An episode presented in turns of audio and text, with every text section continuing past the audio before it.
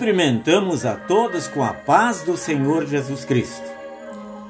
Na mensagem de hoje, bem como nos próximos dias, falaremos sobre algumas das promessas da vinda do Salvador ao mundo. Hoje meditaremos sobre a primeira promessa, registrada no livro de Gênesis, capítulo 3, versículo 15, em que o Senhor, referindo-se ao Messias que devia vir ao mundo, diz: Este te ferirá a cabeça, e tu lhe ferirás o calcanhar. Nesta primeira profecia messiânica da Bíblia, já ficou assinalada a grandiosa verdade de que Cristo se fez pobre para que nós fôssemos enriquecidos sobremaneira. Logo após a queda dos homens no pecado, Deus lhes prometeu um Salvador, dizendo: Porém, inimizade entre ti e a mulher, entre a tua descendência e o seu descendente, referindo-se ao Messias, ao Cristo. Pela desobediência a Deus, os homens caíram no poder do diabo. A sentença estava irremediavelmente proferida. No dia em que comerdes do fruto desta árvore, certamente morrereis. Este morrer significa estar morto para Deus, afastado de Deus, condenado por Deus, inteiramente sob o domínio das trevas. Por isso o apóstolo descreve assim a condição do homem natural. Éramos filhos da ira e estáveis mortos em ofensas e delitos. Quando Deus diz, porém inimizade, ouvimos a notícia alvissareira de que nem tudo está perdido, porque Deus, em sua misericórdia, se coloca ao lado dos homens. Satanás não obteve vitória completa e a luta continuará.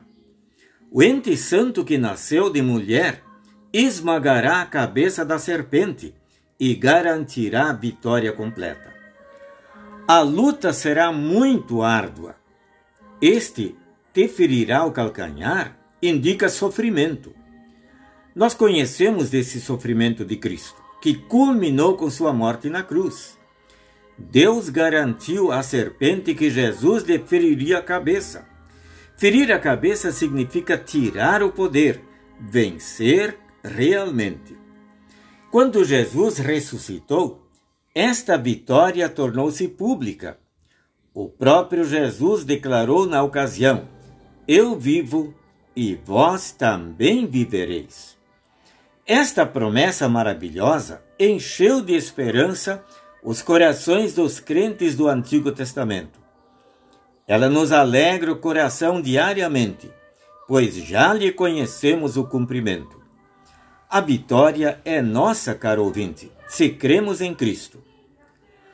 Levantemo-nos na graça do perdão e vivamos uma nova vida não mais servindo a Satanás e às trevas, mas a Cristo que nos fortalece e salva. Amém.